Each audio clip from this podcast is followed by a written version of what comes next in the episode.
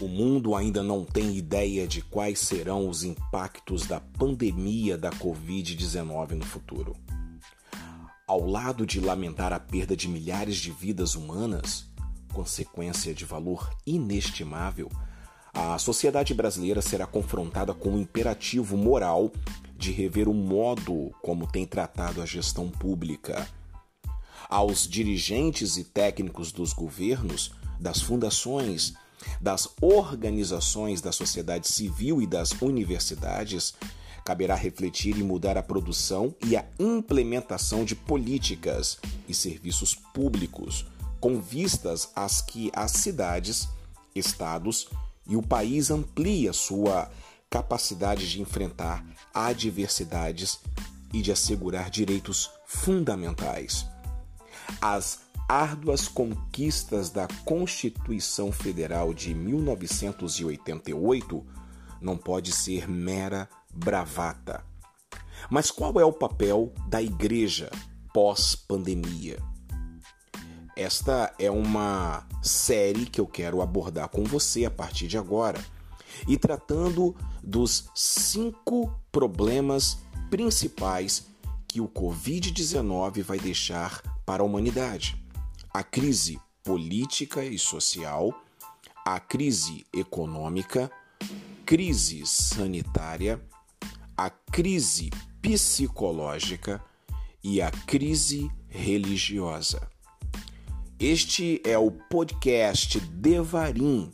Eu sou Carlos Júnior e eu quero abordar com você os tentáculos do Covid-19.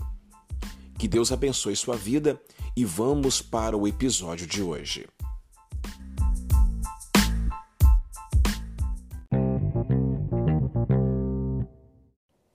Olá, é, estamos falando sobre ansiedade aqui nos tentáculos da Covid-19. Bom, a ansiedade é considerada pelos psicólogos como a mais perigosa doença do século.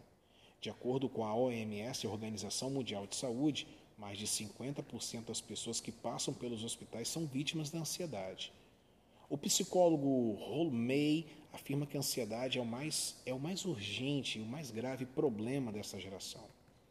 A ansiedade, ela atinge todas as idades. As crianças estão sofrendo por ansiedade, os adolescentes estão sofrendo por ansiedade, né? Por causa da espinha no rosto, começa a brigar com o espelho, a, a pressão da família em relação ao vestibular, etc. Os jovens estão vivendo em ansiedade, né?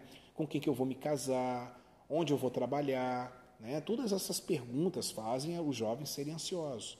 Os casados estão ansiosos, vivendo a pressão da estabilidade financeira, a garantia do emprego, o estudo dos filhos, o namoro dos filhos, o medo de perder o emprego, etc, etc. Os idosos vivem ansiosos é o medo da doença, né? É o medo da solidão, a ansiedade em relação aos filhos, aos netos. Qual foi a última vez que você viu uma pessoa ansiosa? Eu queria que você agora fizesse um testezinho, fosse para frente de um espelho e se olhasse. Porque todos nós somos ansiosos, né? Mas tem pessoas que levam muito ao, levam ao extremo, né? E tem pessoas que são controladas pela graça de Deus. Milhões de dólares estão sendo gastos em calmantes e entretenimentos para aliviar o homem do mal da ansiedade. A ansiedade é uma doença causada pelo pecado, tá? Como eu falei no episódio anterior.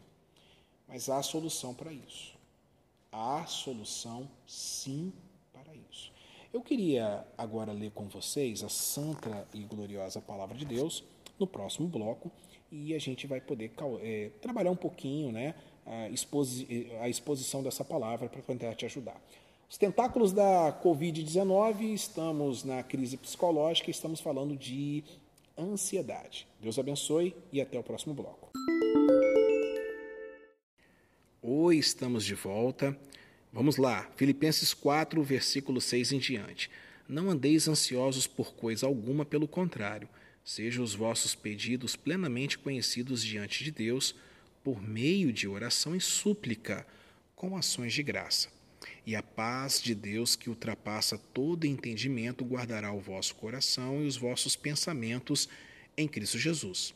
Quanto ao mais, irmãos, tudo que é verdadeiro, tudo que é honesto, tudo que é justo, tudo que é puro, tudo que é amável, tudo que é de boa fama, e se alguma virtude, se algum louvor, nisso pensai. E o que aprendestes de mim, recebestes de mim, ouvistes também e vistes em mim, tudo isso praticai, e o Deus de paz estará convosco. Bom, é, vamos falar um pouquinho sobre esses versículos, né? E vamos falar um pouquinho sobre a ansiedade. Né? O que causa ansiedade? Segundo Paulo, o apóstolo, ele está dizendo o seguinte, que no versículo 6, o que causa ansiedade? A ansiedade é causada por, pelo resultado porque a gente olha para os problemas ao invés de nós olharmos para Deus. Né? É, a igreja de Filipos estava passando por esse problema. Eu vou repetir para vocês. A gente, é, as coisas criam esse medo dentro de nós, a ansiedade é gerada em nossos corações porque a gente olha para os problemas ao invés da gente olhar para Deus. Né? Outro problema que acontece é que a ansiedade é resultado de relacionamentos quebrados. Bom, aqui eu quero falar para você sobre a carta de Filipenses. Ele vai tratar sobre isso, é, problemas na família, marido e mulher, filhos e irmãos, né? É, é, brigas entre familiares causa é, ansiedade, tá? Causa problemas seríssimos. Isso é muito sério. Isso é muito complicado. Um outro problema também da ansiedade que é gerado é quando a gente é, está com uma exagerada preocupação com coisas materiais. É, é, isso é muito sério. Né?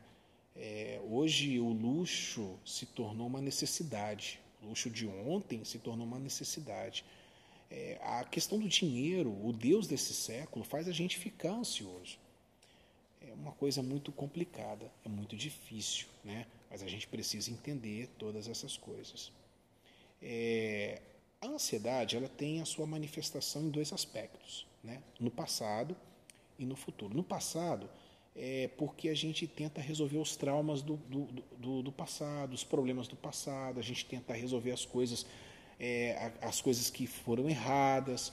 Em relação ao futuro, a gente fica com essa ansiedade porque a gente abandona o presente, quer ir lá no futuro, a gente quer resolver todas as coisas e a gente quer antecipar os problemas, né? E isso é muito sério. O resultado disso tudo é que a gente acaba sendo é, vítima de uma estrangulação íntima, é, a ansiedade rouba as nossas forças, a ansiedade, ela abafa a nossa crença em Deus e ela então a voz da incredulidade fala mais alto.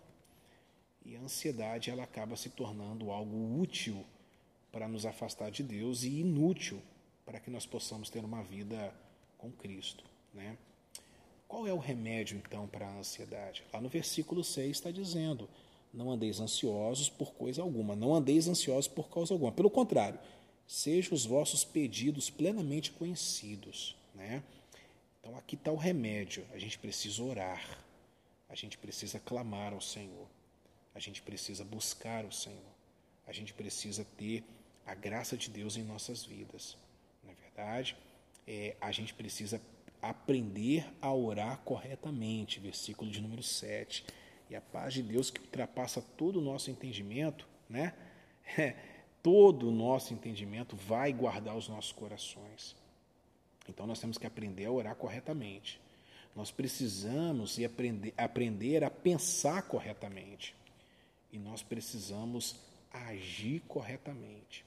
Bom, aprender a, a pensar corretamente está lá em, em, no versículo de número 8. Olha só o que diz Paulo apóstolo.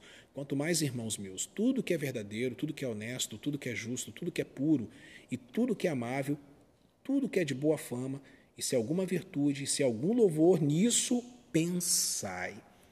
E agir corretamente é quando nós olhamos para Cristo como autor e consumador da nossa fé. Meus amados irmãos, desfrute da cura que provém de Deus, tá?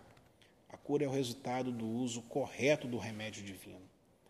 A paz que recebemos, ela é celestial e não é terrena. A paz que recebemos, ela é relacional e existencial. A paz que nós recebemos, ela transcende a compreensão humana. Ela é suprarracional. A paz de Deus é um sentinela celestial ao nosso redor. Quando Deus fala que a palavra guardará, traz a ideia de, uma, de um sentinela, viu, que fica ali como soldado te protegendo. Eu sou Carlos Júnior, sou pastor. Este é o Devarim, nosso podcast. Estamos falando sobre os tentáculos da Covid-19, estamos falando sobre é, a crise psicológica, sobre ansiedade. Eu prometo voltar no próximo episódio para a gente poder falar um pouquinho sobre depressão e espero que você esteja comigo e que você seja abençoado em nome de Jesus. Que Deus te abençoe, eu estou orando pela sua vida. Se caso você está precisando de ajuda espiritual, que tal você me mandar um WhatsApp ou você mandar um e-mail para mim, né? O meu WhatsApp é o 27, é o telefone, é o DDD daqui do Espírito Santo, 99285 2603. Se você quiser falar comigo, é, quadrangular hall, H-A-L-L, arroba gmail.com. Tenho certeza absoluta que Deus está falando ao seu coração. Grande abraço, não fique, por favor, não fique é, perdido. Não seja ansioso, confie no Senhor e o mais Ele fará. Deus abençoe, fique na paz. Tchau, tchau.